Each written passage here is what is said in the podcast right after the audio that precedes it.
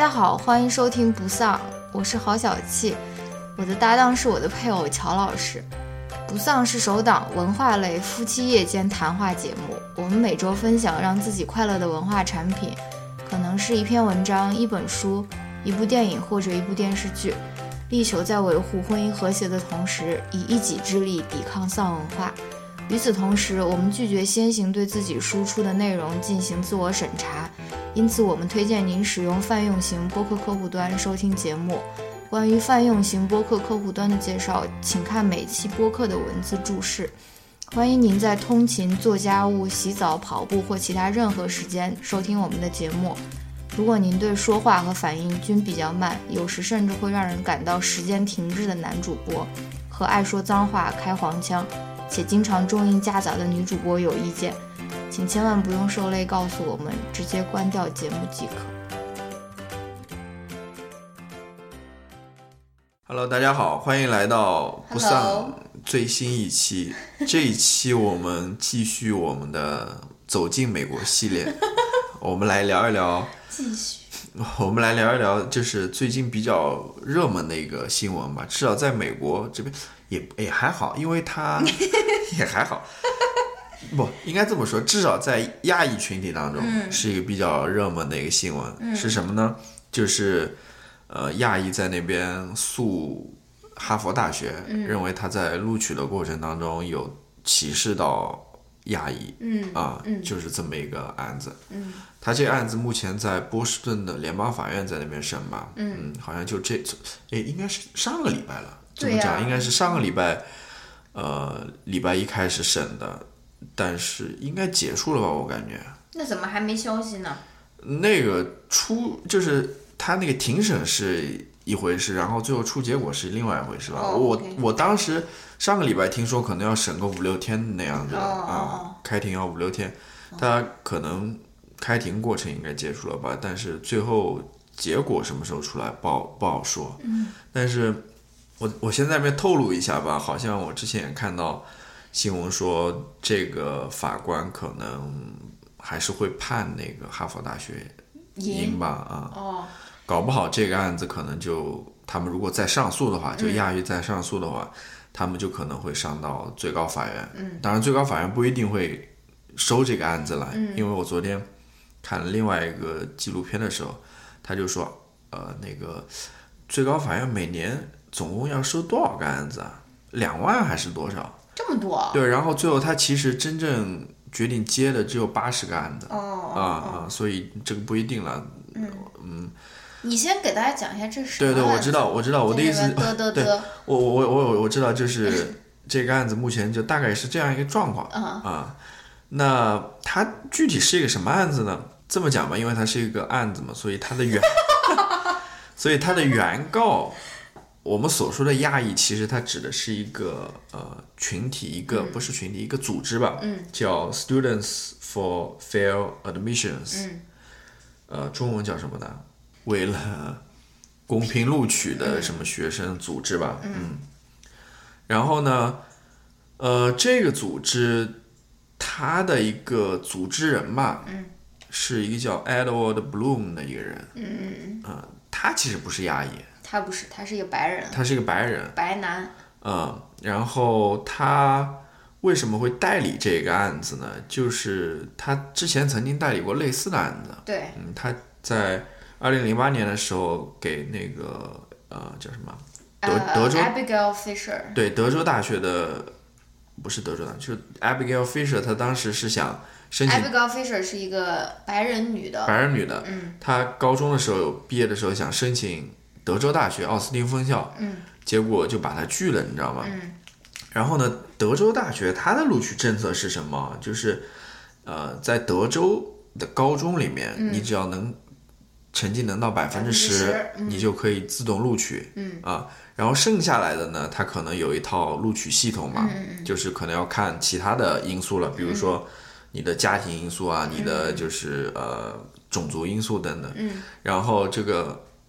呃，Abigail 呢，和这个 Bloom 呢，嗯，我应该说不，Abigail 和这个 Edward，他们就认为，呃，德州大学在这个过程当中有歧视白人的情况，啊啊，就是因为考虑到他种族嘛，就是歧视他的这个情况。嗯结果他们就一路这样打官司，打官司，最后在二零一六年的时候，你想想，这是时间多长？中间有八年的这个嗯，大学都念两次了。对，二零一六年，最后这个美国最高法院对这个案进行了裁决，然后判他们输了。嗯啊，嗯，那么这个就是呃 Edward Bloom 的一个简单的介绍吧。我们在后面可能还会聊到他。嗯。那么原告是这么一个组织，嗯，被告呢，自然而然就是哈佛大学了，嗯啊，也没有什么好招生委员会，对，也没有好说的，嗯。然后这边我想再提一个，就是说，呃，你你也挺有意思的一点吧，就是在呃庭审的当中，代表哈佛大学打这个官司的律师是一个华人，呵，是一个华人，是一个 代表亚裔的这个人又是一个白人，对，但但是他不是律师了，我知道，我知道，我知道他不是律，我我知道，我知道哈佛大学他为什么要选这个白呃我知道。压抑了，嗯嗯嗯，呃，他其实就是想表明他态度，就是说我其实不歧视任何种族的嘛，对吧？然后让一个就是跟他们同一种族的人，嗯，来替我说话，就是跟感觉原告同一种族，对，感觉好像就更具有说服力的那种啊啊。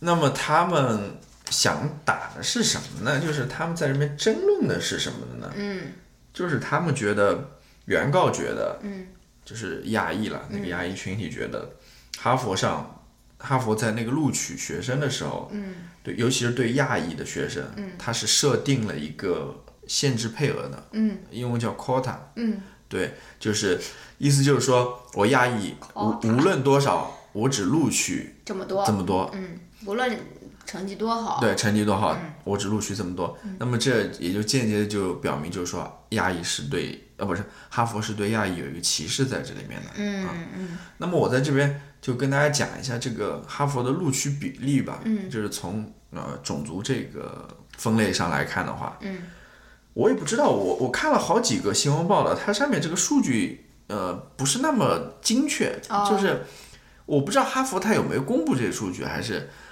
你说种族的数据，对还是说录取比我？就是我看到有好几个不一样的数据在那边，知道他有没有啊，公布。但是但是大概是这么一回事。嗯但这里面其实也也能说明，这种族这个东西不好说，嗯啊，因为因为有些人他们就比如说我父母里面有一个是白人，有一个是亚裔，嗯我应该说自己是什么呢？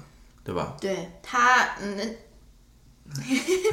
他他那篇文章你给我看的《New Yorker》那篇文章里面不就说，你如果父母之中有一个是白人的话，那些亚裔的人就更倾向于汇报自己的种族，说 I'm white 嘛，对吧？对，更有优势嘛。对，那好，我就来说一下吧。再包括那个汪可盈，就像你说的、Chloe Bennett，你不是说他用他爸的那个姓儿在好莱坞就没找到工作，对对对最后他换成他妈的那个 Bennett，然后对对他在后面才拍了那什么神盾特工局啊对对对对，一样的一样的道理了。嗯那他我就他大概的一个数据吧，就是，然后哈佛每年是就是哈佛他的招收学生当中，白人的比例大概是在百分之四十四十多一点的样子哇哦，啊。然后黄种人亚裔的话，哎，其实我非常我我后面要说到这个问题，亚裔这个它这个囊括的群体太广了，嗯，太广了。嗯呃，亚裔的话，它大概是百分之二十到二十二、二十四这样的。嗯然后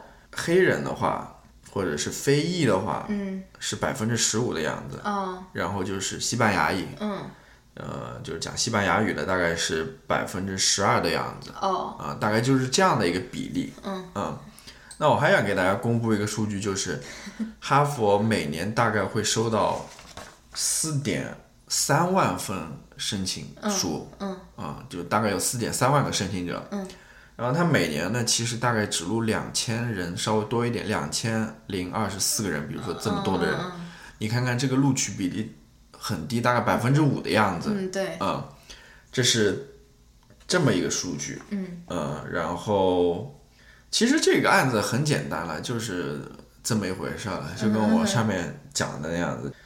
那么，呃，原告也就是亚裔这边，呃，因为他们要打这个官司嘛，所以他们就要求哈佛把那些录取过程给公开出来，嗯。啊，把那些呃录取的那些标准啊、标准啊、数据啊、嗯。一些决定的一些呃过程都给公布出来。嗯，那么在之前呢，哈佛也就是不得不这样做，他公布了一些数据，嗯。呃，公布了一些文件，嗯，就是哈佛的它的录取标准其实非常复杂的，嗯，就非常复杂的，就是我看到最新的一篇新闻当中说，哈佛的这个录取的这个标准或者它这个准则，就跟那种可口可乐的配方配方一样，它是一个秘密，嗯，就是我不知道。反正我看下来，总觉得它不是说是一个非常，呃，非常死的一个，它不像中国的高考是完全看分数的。嗯那么它这里面有哪些考虑的因素呢？嗯，一个是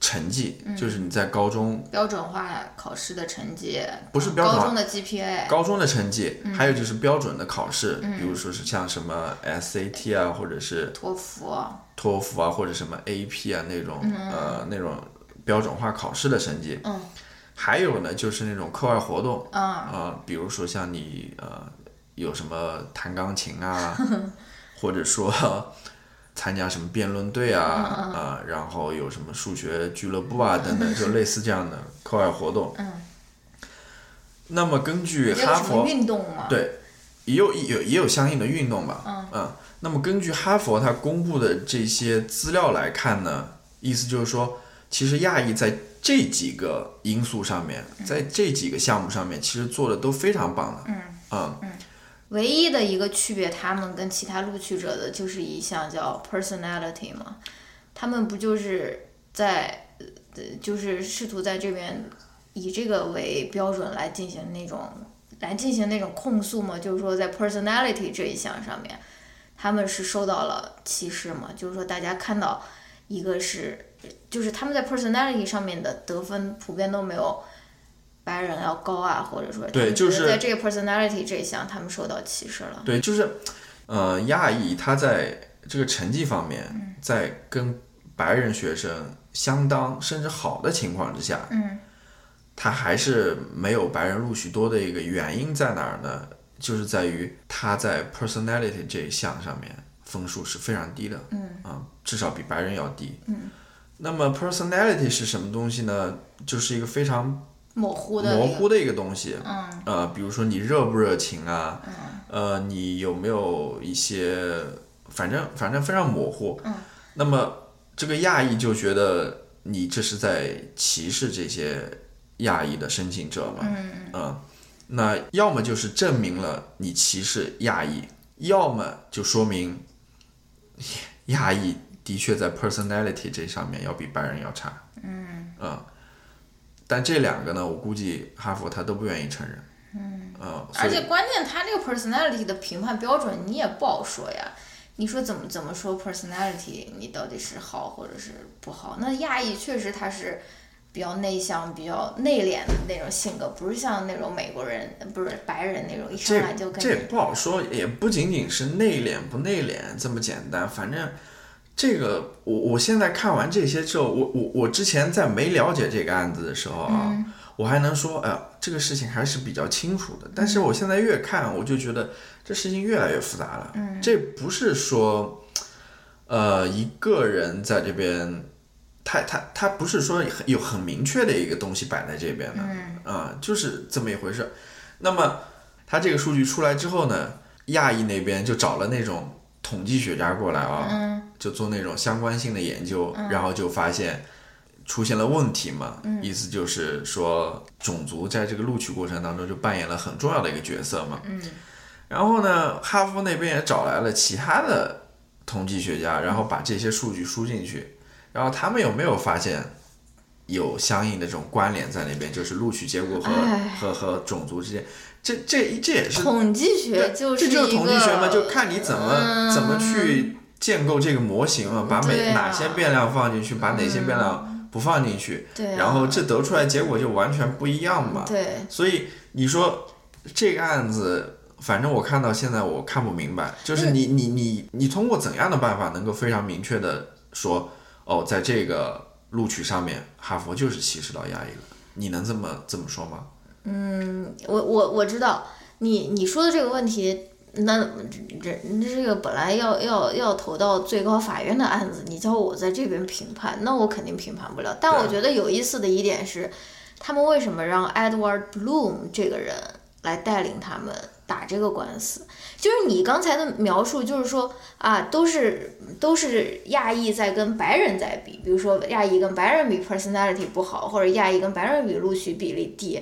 但是我觉得那些真正想要参与到这个官司里面，想要这个赢这个官司的这些亚裔的学生们，他们跟自己不是在跟白人比啊。这也就是为什么他们让 Edward Bloom 来领导这个案子的原因。因为 Edward Bloom 他其实由于之前他代理过 Abigail Fisher 的那个案件，那个案件其实就是最后其实他想他他的诉求就是说，他因为是白人，所以他被歧视了，所以他被这个 affirmative action。给影响到了，然后因此这也是为什么 Edward Bloom 他这个人他愿意来带带领亚裔的这个案件。其实他的这个诉求，其实背后也不是说让亚裔跟白人来比，说谁到底更好，而是想要通过这个这个案子，直接把 affirmative action 给推翻了。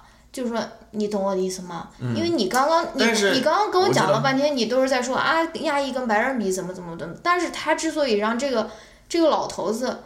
来带领他的这个代理他的这个案件，就是说明这些亚裔也并不觉得自己是在跟白人比的时候他的权益受损，而是他想要彻底推翻这个 affirmative action，就是种族配额制，就是对于呃 minority 是怎么说那个少数族裔的一种呃一种优待的政策，对吧？因为他们亚裔在这个。在这个大学录取的这个过程中，他们没有从这个种族优待政策中获取好处，因为亚裔他们本来就是学习都是非常好，所以说他们并没有说需要这个 affirmative action 来帮助我说增加我的这个名额，所以说他们这这也是为什么他们那么想要，嗯，那么想要去打这个官司，他们并不是觉得说是白人占了我的名额，反而他们。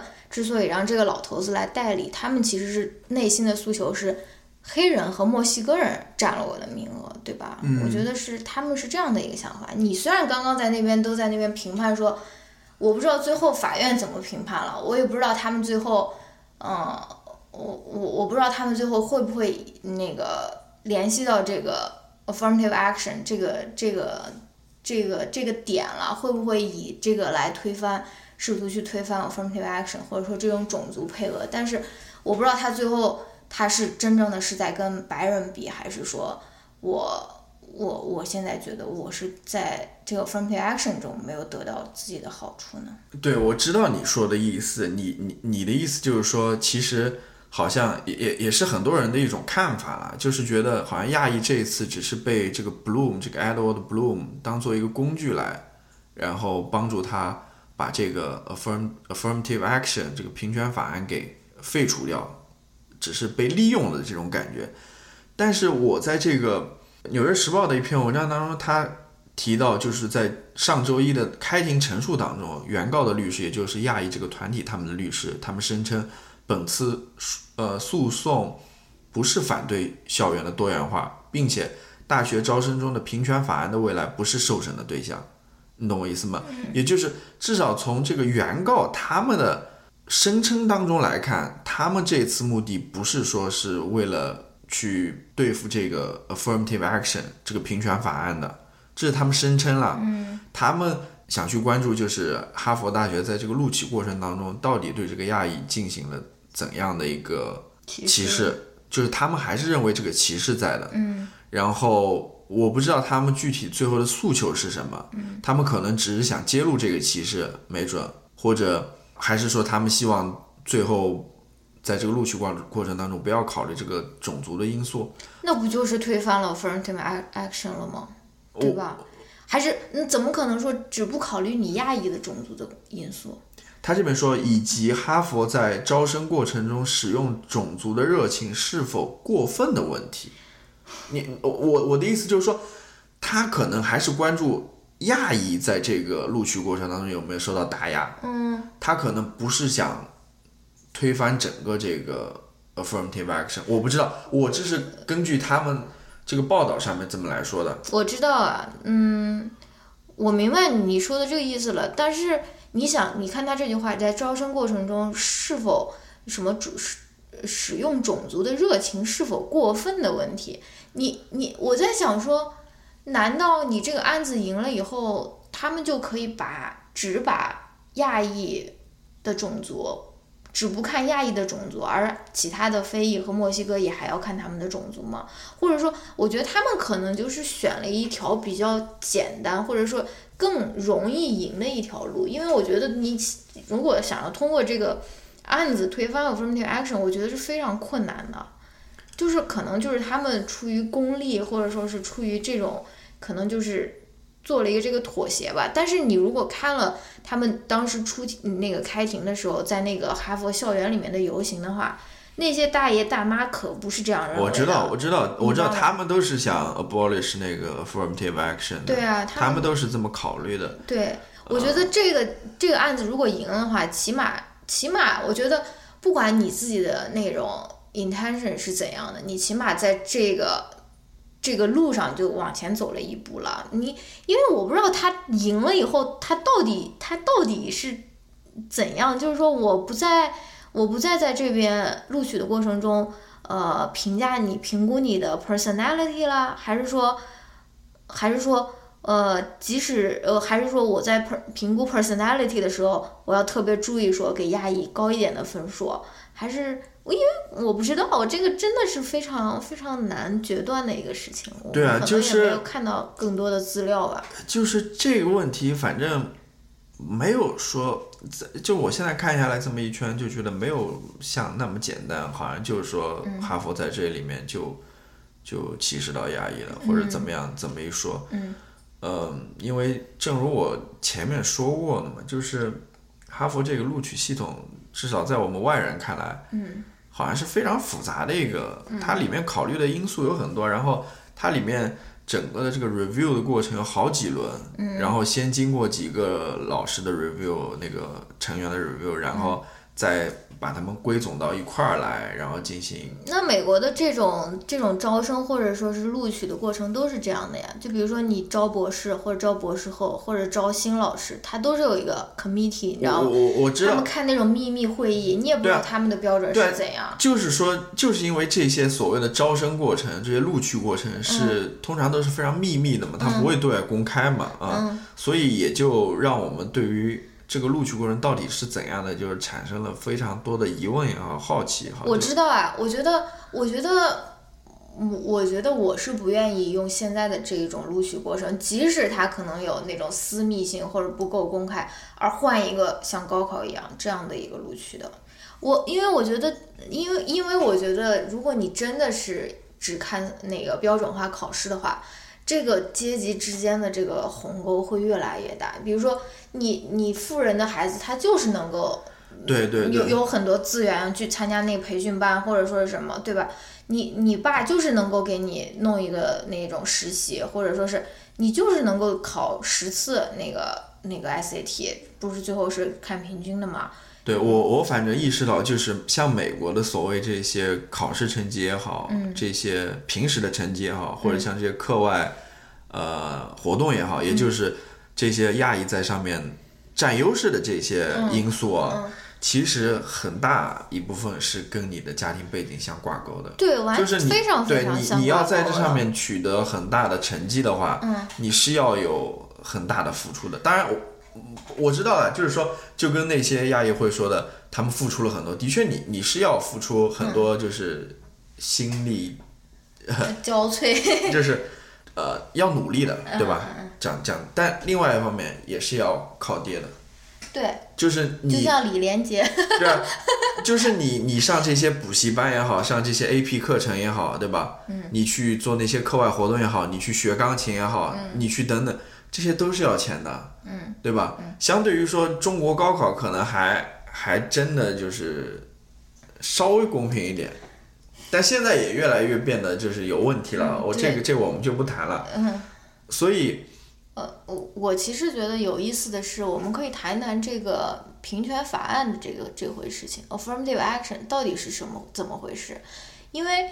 因为我上课的时候，我也会跟学生聊这个事情，而且我的学生大部分都是白人，所以就是就是呃，大部分都是百百分之六十吧，六十或者七十吧，嗯，所以他们经常就是对这个 affirmative action 很有意见的，就是就是呃 affirmative action，我就是先告诉大家，就是就是在录取的时候，不仅考虑你的成绩，而考虑你的啊，而且还考虑你的种族，比如说是呃黑人。或者说是拉丁裔，或者说是那种呃少数族裔，他们由于历史的原因，可能在这种教育资源上面不占优势啊，所以说他们在录取的时候会，嗯，根据一定的配额录取到他们那么多族裔的人，然后可能是他们的那个标准化考试的成绩没有白人高，或者说什么，但是根据这种平权的法案，他们可能就会被录取嘛，然后。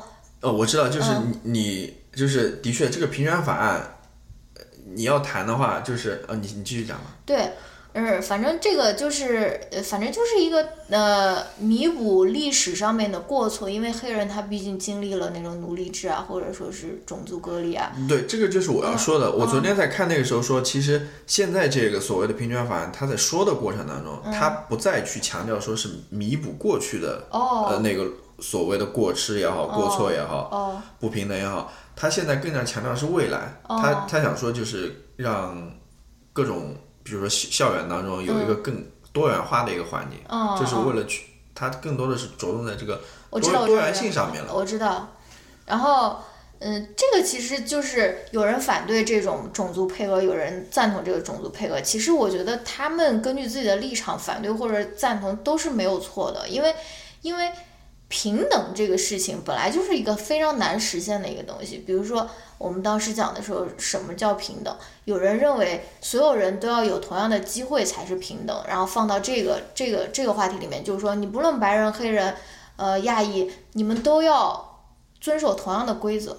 就是说，你们都不就是 rule of the game 应该要一样。就是说，他们就是觉得说，你的种族不应该让让你。处于一个优优势或者是一个劣势的一个地位嘛？这些就是比如说大部分白人学生或者说是比较保守的那些政客，他们宣扬的这个观点，不管你的种族是怎样，每个人的机会应该是一样的。嗯。然后还有另外一种平等叫 equality of condition，就是说，如果你曾经没有过这样的条件，或者说是如果你受的教育的，呃，你你的教育资源确实不如我，但我们得到了同样的分数，那我的这个含金量应该就是比你高，对吧？这个这个就是 affirmative action 呀，因为大部分的那种少数族裔，他们他们去去上到的学校，或者说他们的那个学区，其实都是不是那么好的，他们很多人可能也没有钱去上私立学校或者什么，所以说我跟你。呃，上了一万个补习班以后，得到同样的分数，甚至我比你略低一点儿，但是他们就觉得说，我应该给你一个这个优势，因为你我们的这个含金量是不一样的嘛。然后，我知道，反正这个就是一个一一个辩论的一个点嘛，就是说到底是我们应该所有人都有一样的规则呢，还是说我们可以嗯参考他们的那种经济实力，或者说是嗯那种叫什么种族背景。嗯，然后来给予那种少数族裔，或者说是没有那么，呃，那个叫什么叫什么教育资源上面没有那么有优势的群体，给予他们一定的福利嘛？这个就是其实大家对于平等的两种不同的理解而已。嗯，所以我觉得他们各自的各自的那种故事都是有合理性的。但包括我我我的学生，他经常说说啊，我有一个好朋友就是。什么都很好，但是他最后就是没有被录取。然后他的另外一个好朋友成绩不如他，但是是一个少数族裔，他就被录取了。所以说，我觉得在这种因为平等，他的这个实施真的是非常困难的，在而且甚至是不可能的。对，而且我觉得就是大家在做这样的评判的时候，也有点不太严谨或者公平吧。就是你说他好像学习成绩好像没那么好，然后就是我我不知道。大家怎么做这个比较的？哦，这个人成绩好，他没录取，然后那个人成绩没他好，他就被录取了。你你你是在做怎样一个评判？对，其实由于你的这个又不是光看成绩，对吧？所以你的这个评判其实也是有点片面的。对啊。嗯，所以就是很难了。对啊，他他在我我看到那个最新的一个新闻里面，他就呃，哈佛大学在那个法庭上面，他就找了两个证人嘛，嗯就是一个证人就是是一个越南裔的，嗯。啊、他的成绩就很一般，嗯。然后他们说最后那个录取委员会看中他的是他的呃个性，什么热情的、诚实的，嗯。什么具有感染力的那种个性，还是什么之类的，反正他没有关注于他的学习成绩上面。嗯。然后另外一个也是的，也是一个亚裔，还好像是华裔吧，类似的，嗯。他好像也没有关注到他的成绩上面，嗯，反而是考虑了其他的一些因素吧就说。你的成绩不如那些人的时候，你也因为你是一个少数族裔，或者说是因为你其他方面的这种特长被录取过来了，嗯对吧？所以说，可能在这个考虑过程当中，的确，我是觉得至少种族应该不是一个特别大的因素吧，就没有起到一个决定的因素那种感觉。嗯就是或者说在里面扮演着，因为它里面要考虑的因素非常多对，啊、然后录取率又这么低，只有百分之五。而且我觉得亚裔作为一个少数族裔，他录取率不低，对啊，就是 in general，嗯对吧？我觉得，我觉得非常愚蠢的一个对于这个这个案子的一个反应，就是说，我就不要 affirmative action 了。我觉得这个是非常愚蠢的，嗯非常蠢的一个回应。但是我听到了很多，比如说是亚裔啊，或者说是中国人啊，他们都是想要通过这个例子就彻底的叫什么，不要那个平权法案了。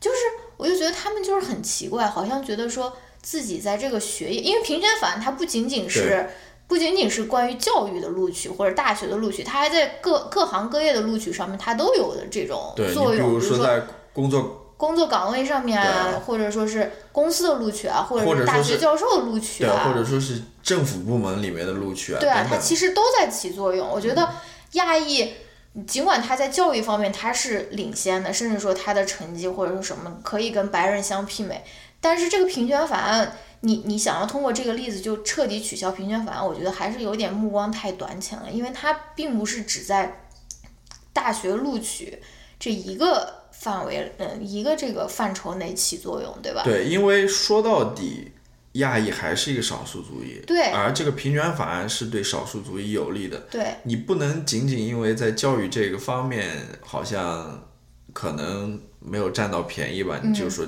把整个这个，但你在其他的各行各业，你其实是受受益于这个平权法案对的。对对，甚至说，我看那个《纽约客》那篇文章，意思就是说，之所以在近些年来有越来越多的这种亚裔或者说中国的这种华裔这种移民能够进入到美国，也要感谢于这样一个比较开放的一个公平的一个平等的这样一个社会，对。这样一个整体的一个氛围吧，嗯应该这么说吧，因为你要想在一八八几年的时候，那时候还有排华法案呢，案，嗯。要不是美国愿意接收像中国留学生这样具有那种呃，劳动力，不是他那个是讲的是具有那种比较高的那种技术含量的那种、嗯那种那种人的话，愿意吸纳成为那个移民的话嗯啊，或者说又或者说在呃八九年的时候，嗯美国愿意开发出那样子一个血卡，对绿卡出来之后，嗯，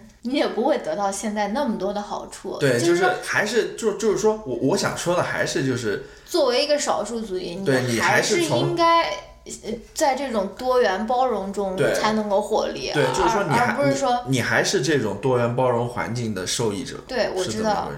因为亚裔他就是那种模范移民嘛，你知道吗？事儿少，然后嗯话不多，也不愿意为自己发声，或者就是非常安静、非常但是又表现非常好的一个那个移民啊，就是所以所以所以很多亚裔他们就会觉得说，哎，我也是中产，我跟那我的美国嗯同事都是一样的那种，嗯。我是不是就是白人，或者说是我是不是就呃潜意识里认为说我其实应该是跟白人，我就不是一个少数族裔，对吧？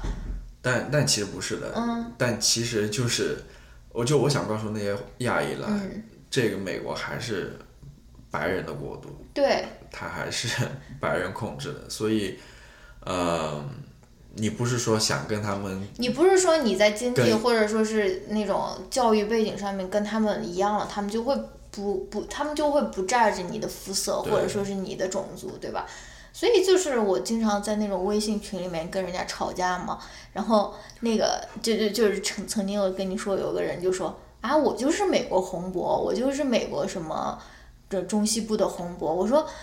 我靠！你看看人家红博认不认你？说你也是一个红博，或者说是你也是一个白人，你知道吗？就是，就是他们潜意识就觉得说，哎，我表现的这么好，我我我我就是应该，呃，早就不再被认为是一个弱势群体，或者说是一个少数族裔了。但是我觉得其实事实并不是这样，而你之所以能够有这样的生活，其实是得益于一个更开放的一个政策，而不是说是。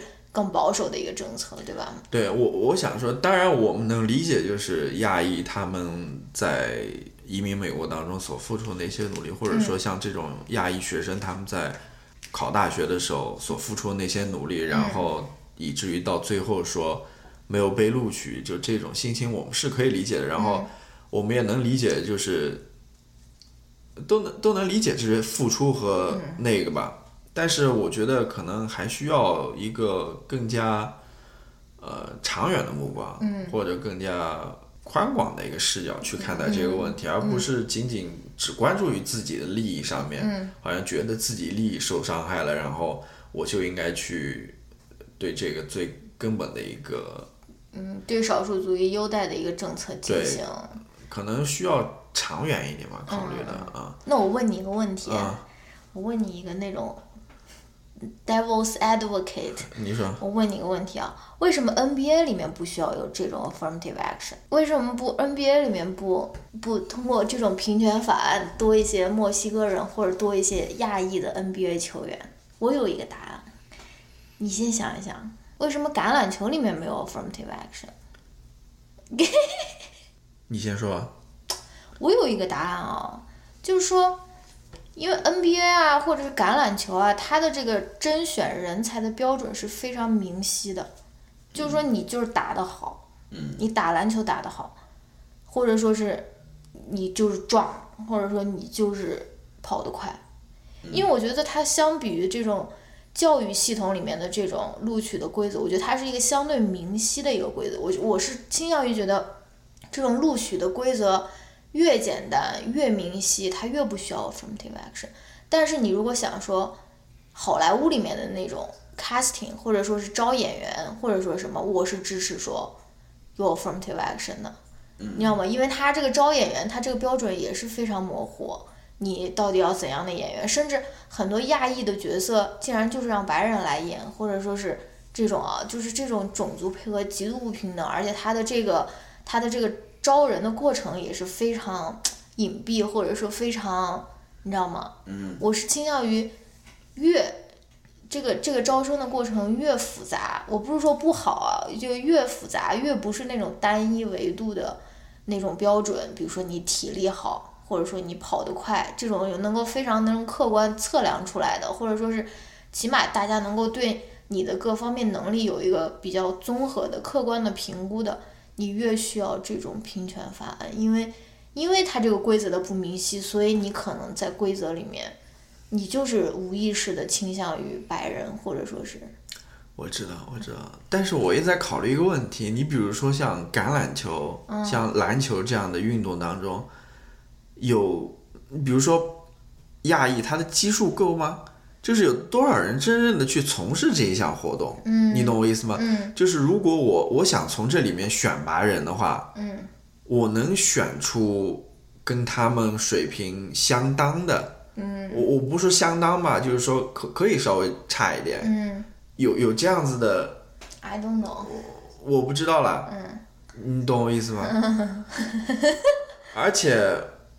这个问题我没有想过，嗯，我觉得，因为经常，因为我这种人啊，就是跟自己过不去的这种，我经常就是故意关注一些跟自己那种政治、政治倾向完全相反的那些人啊，就在社交媒体上面，他们经常就是说，哎，你为什么在那个呃建筑工人那边，你倒不说男女平权了？我我知道，但还有一个问题就是。我们也从来没有听说过有谁在 complain 这件事情，就在我知道我知道在在体育界，比如说有华裔在那边 complain 说你对我不公，你就是我们好像录取太少，因为我知道，知道。嗯，你知道吗？嗯，但是就是他们那些人会用这个来杠了，就比如说，为什么建筑工人你不说男女平权？为什么那么多那么多建筑工人都是都是男的？你到这个领域，你倒不说男女的这种呃分工平权或者说什么？因为也是像我说的，就是说这个标准非常明晰的时候，你你也不能说说我们不招女的，我觉得不能这样说，而是说我们只招能够扛起二百斤水泥的人，对吧？如果有女的能扛，那你也能扛，嗯，那你也能进去，对吧？就我觉得就是这个标准上面，他应该是没有歧视的，而。哎，反正就这个意思了。我知道就是我经常能看到他们那种人，我就自找不快嘛。我就是经常看到他们就是这样子 argue 说，哎，这方面你怎么不要求 AA，或者是你这方面怎么不要求平权啊之类的嘛，对吧？对我我我知道，就是他像其他那些要求 AA 的过程当中，他所要考虑的因素比其他的那些不需要的那地方考虑的因素要多得多。就它是一个更复杂的更。更模糊的一个一个标准嘛？对，一个标准。嗯啊，那还有一个话题我们想谈的就是，还有呃，关于这个案子的，就是有人会说，不是有人会说，就在这些报道里面会会提到，其实如果真的把那个 affirmative action 给废除掉的话啊，嗯，就单看哈佛这个招生的话，其实到最后真正受益的还是白人群体。对啊，对啊。呃，因为他说。呃，其实你这个 AA 给废除之后，会使其他的一些录取选项或者因素给凸显出来。嗯，比如说像那个 legacy legacy admission，legacy admission 就是说，你如果嗯家里有亲戚或者是直系亲属是哈佛的校友，他就能增大你你录取的比率嘛。我知道，就是除了这个 legacy 之外，还有一些因素，一些 category，其实它的影响力反。比其他的因素大得多，嗯，就是一个是呃，你捐钱吗？呃，legacy 就是你你你家中或者有长辈，父母他们是哈佛的毕业生，对吧？还有就是如果你呃父母是哈佛的员工、教授那些的，他的录取比例相好像有百分之四十还是百分之多少？对，就是相比于你正常的录取比例只有百分之五来看的话，还有就是如果你是运动员。你知道吗？就是那种呃，因为美国这些大学里面都有各种各样运动队啊什么的。如果你达到他那标准，你是运动员的话，你录取比例也是很高的。嗯。还有就是你说的那个捐楼的，嗯，在那篇文章里面也也看到，就是他还有那种什么 Z list，有那种 Dean's list，就是那种校长他的名单，就是这种感觉是走后门的那种，对吧？明目张胆走后门。对，就是。其实，如果你把那个 affirmative action 给废除掉的话，嗯，这些其他的这些因素它就会凸显出来，对，它的所占的分量就会很大了，嗯，呃，这样反而对白人是有利的。我我我看到一个数据，就是说，如果你真的把这个 A A 废除掉的话，嗯，白人的比例会从四十涨到四十八，然后黄就是 Asian 的话，就黄种人的话，他会。它有增长，但它只会从二十四增长到二十七。哦，嗯，然后呃，黑人的话会从十四涨下降到六。哇。然后西班牙裔的话会从十四下降到九。嗯嗯，其实你看到最后，其实蛋糕最大的一块还是给白人切走了。对对对吧？嗯，所以这也是要考虑的一个因素吧，就是因为。正如我们前面所说，这个哈佛的这个录取过程，它并不仅仅只考虑你一个种族因素，嗯，甚至这个种族因素在当中所扮演的角色可能真的很小，嗯，相比于那些什么 legacy 啊，那些父母是哈啊哈佛员工啊等等这些因素比的话，它真的影响可能还是比较小的，嗯。啊，唉，好吧，就聊到这儿吧，我。我觉得最好玩的就是那个大妈在那个。微信朋友圈发的说，我们在这边有人教你如何使用那种辣椒水枪，因为。嗯，大众所周知，被拉被哈佛录取后的人就会变成极左暴乱分子。然后我就在想说，那你何必还让你的儿子和女儿来上哈佛呢？你他们一上不也就变成极左暴乱分子？你最受不了的这个人，我就觉得。对啊，我知道，就是还有还有一个就是在《纽约客》那篇文章当中，我这几篇文章我都会放出来。嗯。纽约客那篇文章呢，那个作者就。很多次都提到了微信这个事情，嗯，意思就是说这些，嗯，呃，很多信息都是在微信上，对他们这些所谓的 activist 那种那种活动活动家活动家，我不知道怎么翻译这个 activist 的，我我上次也想过，就是为了亚裔这个活动家，就是为了这个亚裔歧视这个奔走。奔走的这些呼告的。这些活动家，嗯，他们其实很多信息都是从。像微信啊，还有华人群啊，对，就类似于这种，其实省钱快对，其实这种呃真实性或者可靠性会打一个问号的这这些信息来源获得的，你知道吧？嗯，大家觉得说啊，出了国你可能就是变得更加包容啊，或者说平等啊，但是我跟你们讲，在这边看到的那种非常非常保守的华人。真的是非常非常多，我是觉得真的有点出乎我的意料的那种。包括大家可以去看一下那种华人的那种华人的那种川粉，Donald Trump 的粉丝。其实其实我就很想不通，我说 Donald Trump 哪一项政策就是就是就是就是对你有好处了？我知道，我知道，就是他们肯定很多人是这么想的。其实他们之间是有联系的，因为我看那个《New Yorker》里面他访问的那两个呃华人，他们都讲，意思就是说，呃，应该靠实力来说话嘛，就是谁努力了，谁取得成绩了，谁就应该上嘛，然后像而不应该就是让那些不怎么努力，然后平白无故就在那边。渔翁得利的那种人，最后获利嘛？他他是这样一个观点。其实这套观点是和共和党的观点是一样的。对，共和党就是认为你穷就是因为你懒。对，你你上不了学就是因为你不努力。对，他们就是非常注重个体的努力，然而忽略那种。社会的因素，对他们，他就是他们也是不支持那种福利社会的嘛。对呀，welfare 就是一个很糟糕。他们就觉得这些福利社会就是在那养懒人嘛。嗯，对。嗯，其实他们之间是一脉相通的。我知道了，你知道这个道理以后，你就能够想明白嘛。但是，但是你看到没有？就是在那个 Trump 上台之后，他不推出一系列那种比较紧缩的那种移民政策，我知道。甚至他决定对之前那些已经移民的人，已经。拿到绿卡或者入籍的重新 review 嘛，对于那些可能在过程当中犯规的人，要把他们踢走嘛。倒过来，倒过头来，可能还是会伤害到你，你知道吗？就是就是你不能仅仅只看到眼前的那一点，我觉得应该放到一个更大的框架当中去看，他到底是怎样一个人？你你所支持的这个人，他所代表的到底是怎样的一种价值观？对他后面。不是，就跟这个呃亚裔的那个代表嘛，就是 Edward Bloom 嘛，你你不能仅看这个案子，你要看他后面的案子。你要，当然我我也只是这么说的了。嗯，反正好吧，先聊到这儿吧。先聊到这儿吧，然后我们进一段音乐，然后推荐环节。没有人知道，他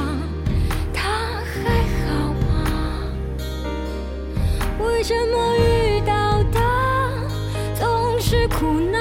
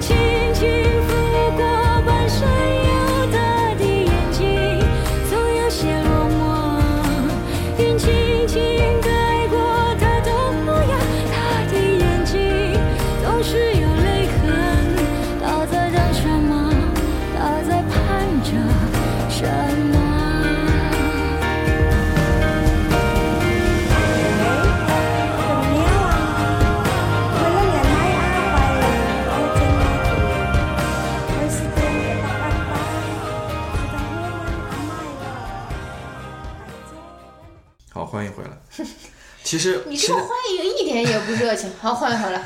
其实我跟你说，我们谈的这个案子，这个 affirmative action，这个亚裔诉哈佛的这个案子，嗯，其实我们之前听过那个声东击西，他们就讲过。讲过一集。点名吗？我我我我我想点名一下，我不是说批评他们，就是你们也可以去，我相信有的听友已经听过了，对吧？你可以听听他们的那个那一集，然后再听听我们这一集。嗯。呃，我们可能会。多一点信息吧。嗯，我知道，而且我又在想说，大家这个最后背后其实还是对于教育或者说是成功的一个迷思，对吧？就是啊，就觉得说是如果我上不到这个好学校，我整个天都塌了，我整个人生都要陷入黑暗之中。但其实，哎，人生哪有那么简单？人生要这么简单就好了，对吧？上一个好学校，进入一个好公司，然后我永远快乐，永远那种。就这样子走下去，还就简单了呢。就是我觉得大家一方面要认可教育的作用啦，但是也要认，也要知道说教育不仅仅是来自于学校，就是说，嗯嗯，很多孩子的性格的塑造，或者他之后能不能成为一个快乐的人，不是说成功的人吧，或者说 resistance 的一个人，就是有韧劲的一个人。他其实，哎，你说学校重要吗？我也我我我觉得重要，但是你上一个宾州大学和上哈佛，真的有那么本质的差别吗？有。有。在咱们看来可能。对吗？我也不知道啊。我们我们都没上过名校，所以也没有这种。是没有这种名校，嗯，这种情节的。我不知道这个上名校是怎样一个体验，当然有机会我还是想体验一下。好吧，那我们推荐吧。你先推荐吧，我已经知道你要推荐什么了。好吧，我这次播客 delay 的原因。对，因为我看了一个纪录片嘛，就是我在最开始的几期我今天我也推荐纪录片。我在最开始的几期播客当中，我应该推荐过这个纪录片，叫《Making a Murder》。嗯。中文名叫什么呢？制造杀人犯。制造杀人犯。还要让我讲。就是之前推荐的是它第一部分，嗯然后在这个月吧，它又推出了第二部分，嗯其实就是对之前的那个案子的一个 follow 吧，嗯，因为之前，呃，完之前那个纪录片里面的主人公不就被判刑了嘛，然后关到监狱里面去了嘛，然后他的那个侄子也被判刑了，也被关到监狱里去了，然后现在。第二部分讲的就是分别有两个律师团队，然后帮他们打官司嘛，打官司，然后希望，因为他们都认为他们是冤枉的嘛，嗯，就是希望最后把他们放出来，意思就是这个。啊。然后，哎，你今天这口，这个这个，我跟你说，我口口口条一直都不好，我跟你说，我我我非常有非常好看嘛，我就说啊，反呃就是那种呃 binge watch 嘛，就是有的时候。你会想说，哎，为什么有的剧你就是放不下，你就一直要把它看完？为什么那个 Amy Adams 的那个剧？对啊，有的剧你就 你就不想看，看了一会儿就。不是，你这个不是剧，你这个是纪录片。但有的剧，有的纪录片你也看不下去。啊，我我我就在想这些问题嘛，就是为什么我一定要把这个这个片子我一下子要看完，我就停不下来。呃，我想了几个原因吧，一个原因就是它。拍的好，不是拍的好，就是符合你的兴趣。因为它是一个没有解决的问题哦啊，你总想最后能不能这个问题最后有没有个答案啊？无论说是他最后呃被判恢恢复无罪，对他他还是呃维持原判，对，或者说他又被搬回来了，他又释放了，就是你。总想得到一个答案，那最后有没有答案？没有答案，他最后没有 答案。第三季不，我我想的是这个可能最后永远都没有答案。哦，我知道。呃，可能会有答案，嗯，但是直到第二部分结束为止，他还是没有一个答案。嗯，然后你在这看的过程当中，你总永远就想在那边寻找那个答案。嗯啊，那他这个纪录片他有没有一个倾向性呢？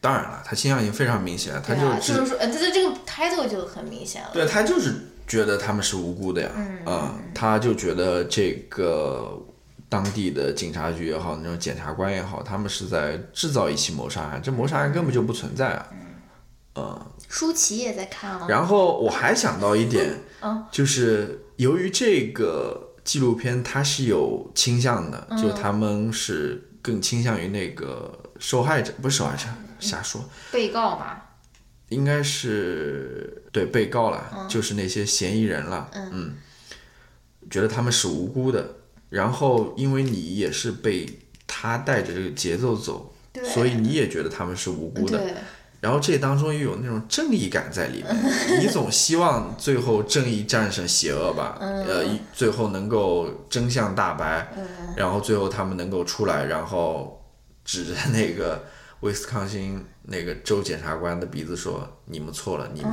误判了我，你知道吗？然后你们要为此付出代价。”就是这个姥姥想象的结局。就是这种正义感也是在里面的。啊，我觉得这两者都有吧，反正可以看一下。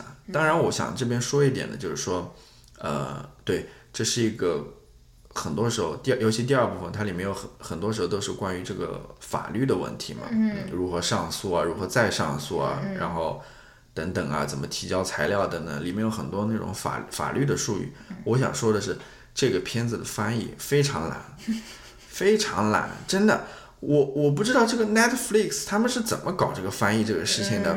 他们也我知道，我有时候也觉得 Netflix 的中文对啊，他他首先是他们都请的什么样的人来翻译？我知道是太要求速度了吧？对，我我知道他要求速度，然后我知道他们很可能就是把这个就单单的把这个字幕拿出来让他们去翻译，他们不会让他们边看这个电视、就是视频边翻译的，所以他那个 context 他不知道，对里面翻译的一些东西是非常荒诞的，比如说 比如说那个。里面一个女的给她妈在那边染头发的时候，好像有点不耐烦的说 “I quit”，嗯，然后她那个翻译就说我辞职了。我知道她肯定是嗯不知道那个大的背景嘛，她就在那边翻译就是这个问题。然后里面还有很多那种很一眼就像我这种英语水平都能看出来那种那那种错误在里面，也没有那种校对的感觉。这个是我想吐槽的一个地方吧，嗯。你说吧。好吧，轮到我推荐了。嗯我也是经常被吐槽说推荐那种综艺节目。No，今天不是，我要推荐一个纪录片，可以吗？你说。它名字叫做《A User's Guide to A User's Guide to Cheating Death》，因为还没有一个中文翻译啊，就是说。嗯，蒙骗死亡守则之类的，或者说是长生不老的守则之类的啊。然后它这个就是我觉得很有意思，因为人类为了长生不老，他会去做各种各样的尝试，比如说，比如说去做那种 facial，比如说其中有一个有一集就是在讲 Kardashian 他说的那种 vampire facial，就是说你不仅要把脸弄得那种毛细孔出血，还要把自己的血抽出来，血红蛋白和血清分离，然后再把血清敷在脸上啊，就是那种非常荒唐的事情。比如说是吃，甚至是吃那种呃，不吃不吃主食，只吃那种 juice 啊，或者是 juicing 啊，或者说是吃什么 all natural 啊，或者说是甚至我们这个非常非常那种呃，大家基本上都会做的，就是说买有机的食物 organic，或者说是 GMO free。其实这个 organic 这个市场早就饱和了，这种生产 organic 的这种这种农场其实。就是跟那种普通的那种不是 organic 的农场一样，都是那种大规模自动化的。对啊，就是就是我们，你说对这个有机的定义，大家都没有一个很统一的定义。对，就是啊什么 all all natural，就是说好像吃的是哦自然的，然后就是最好的，或者说是反正它这个里面就有好多好呃一季，现在有两季都在 net Netflix 上可以看，但是它一季大概就有十集吧，还包括说。人们去韩国整容，或者说是，呃，做那种反正做面部的校正嘛，不仅仅是整容，可能隆鼻啊，或者说什么。然后就是我们做的一切的这些想要长生不老或者是永葆青春的这种努力，并为此愿意去花更高、非常非常高的那种价钱，其实它背后唯一的受益者，这个、这个、这个、这个。就什么作者，他不是作者，主持人，他的这个观点就是，他背后唯一的受益者就是那些卖产品的公司而已。对啊，就就是这些公司这种推销的话语术嘛，对提出这些所谓新的概念，可能很多都是那种什么旧旧新装还是什么那个词怎么说的？不是，我是觉得就是大家很沉迷于这些概概念，包括说是做那种基因检测，不光能够检测你的遗传疾病，还能够检测你呃你的宗教基因、你的爱情基因，还可以给你的狗做基因检测，让它怎么样活得更久。然后那个那个那个主持人他就他就他就非常困惑嘛，然后他就说。为什么大家愿意花这么多的钱去做去去去做这个基因检测，然后最后得得到的后果还是我需要吃多一点蔬菜，多一点水果，多运动，对吧？就是说得到的这个结论，它还是跟你根本什么都不用做，你知道的那种常识其实就是一样的，对吧？然后就是大家为了想要延长生命，或者说永葆青春，他会去做非常非常多的尝试，然后而这些尝试。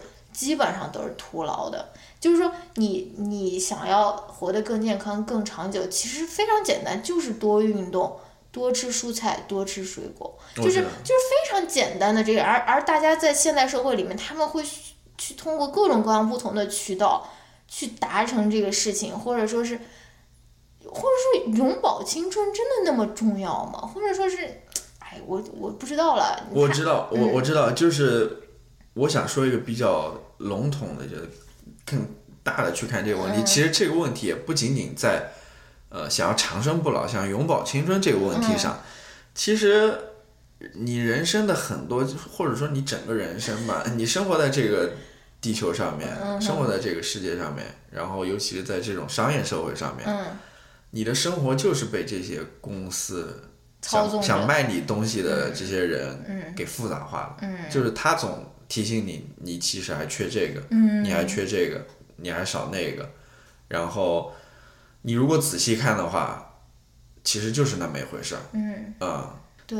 这也就是说，那像那个叫什么？我们上一次谈到过那个 minimalism 会流行起来的一个原因嘛？嗯。其实发现，你如果这样做减法做下来的话。你会发现，你人生所需要的东西可能就是那几样。但 minimalism 现在也成为一种被贩卖的生活方式了，是吧？就比如说你买这个茶几，minimalism 的设计，哎，就就是这个意思了。反正他这个里面，我觉得他那种背景资料也挺详实的。他咨询的都是那种真正那种，嗯，教大学的教授啊，或者说是 PhD 啊，或者说是。嗯呃，当然，当然，他也采访了，比如说那些公司的创始人，他们所标榜的我这个产品能够给你带来怎样的后果，然后，嗯，那个也采访了，就是跟他们意见不同的大学的教授说这些根本屁用都没有啊，或者什么。我觉得大家看一看，可以少交很多智商税的那种感觉。就比如说，哎，我就不说我自己了，就是说我这个辈子估计都不可能买那种六百块钱的那种擦脸油，就是。我知道护肤是需要持久的，需要慢慢的那种，每天都要做的。但是我觉得，可能涂防晒比比涂那个六百块钱的六百美金的那种那种擦脸油要更实际一些。所以，所以，所以就是少交一些这种智商税。对啊，就是简单你的生活，就是你不需要。就我想到一个，我想到一个，就是那种 你的生。就跟那种 slogan 一样的，就是你不需要，比如说一台 MacBook to be creative，你知道吗？你不需要一台单反相机才能拍 vlog，对吧？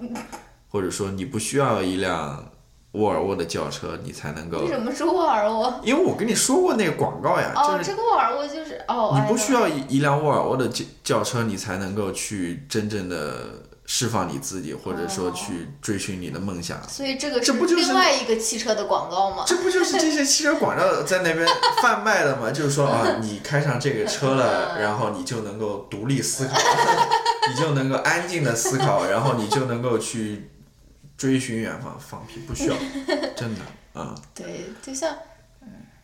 就像我经常在看那种美妆视频，那些美妆博主他其实根本就不是介绍这个产品或者介绍这件衣服，他其实就是说啊，你穿上以后，你就仿佛是巴黎的一个什么那种女郎，然后你背了一个怎样的包包，走在哪边的，就是非常，就是非常具有吸引力了。就是你说啊，我涂了这个，我就成为一个巴黎的女郎。但是你如果不是一个巴黎的女郎，你涂这个，你应该也成不了。对啊，你想说，其实这一切都是靠你想象嘛。既然你能想象自己是一个巴黎女郎。那你也可以同样可以在不需要那件衣服或者什么的情况下，你想象自己是另外的哎，好，我我相信很多听众也都能明白这个道理，或者他们早已经知道这个道理了。但是我这种知道这个道理，但是做的不好的这种人，对，就是说，就跟今天那个李连杰说的嘛，你知你你知道这个理论是一回事。你但你真正能够去实践这个理论，又是另外一回事了，你懂我意思吗？哦，李连杰，就跟或者说用另外一种说法，人生道理听了那么多，还是过不好自己生活。那你就是没有听懂那些道理，我对啊，就没有听进去嘛，没有去践行这个道理嘛。嗯嗯，好吧，我们这期就先聊到这边吧，我们下期再见。好，拜拜，拜拜大家。哎呦，下期我们有一个。嘉宾要给大家预告一下啊，这个 surprise 也可以。已经预告了，我已经预告了。好吧。好，嗯，拜拜。拜拜。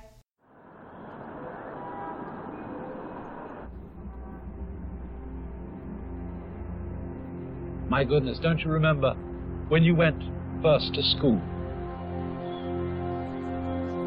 You went to kindergarten.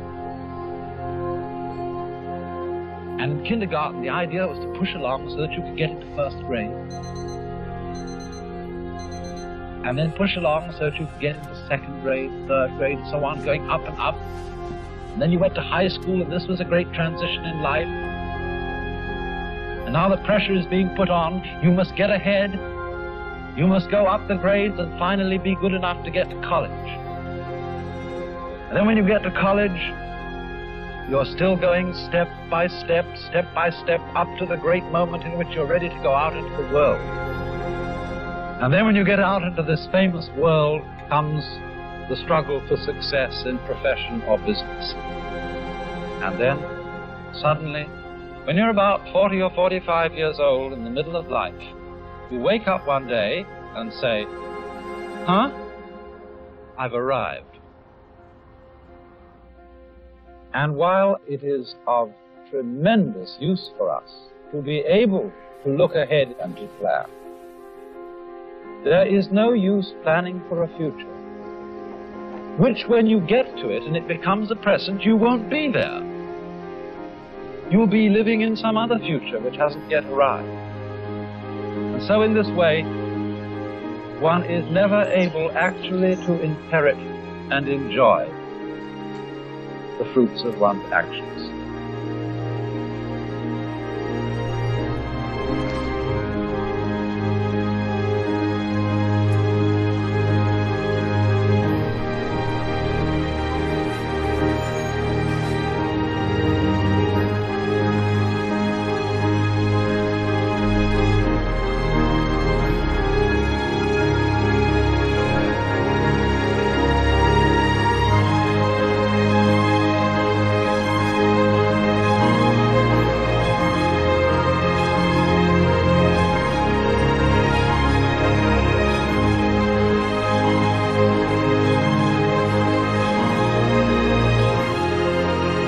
Can't live at all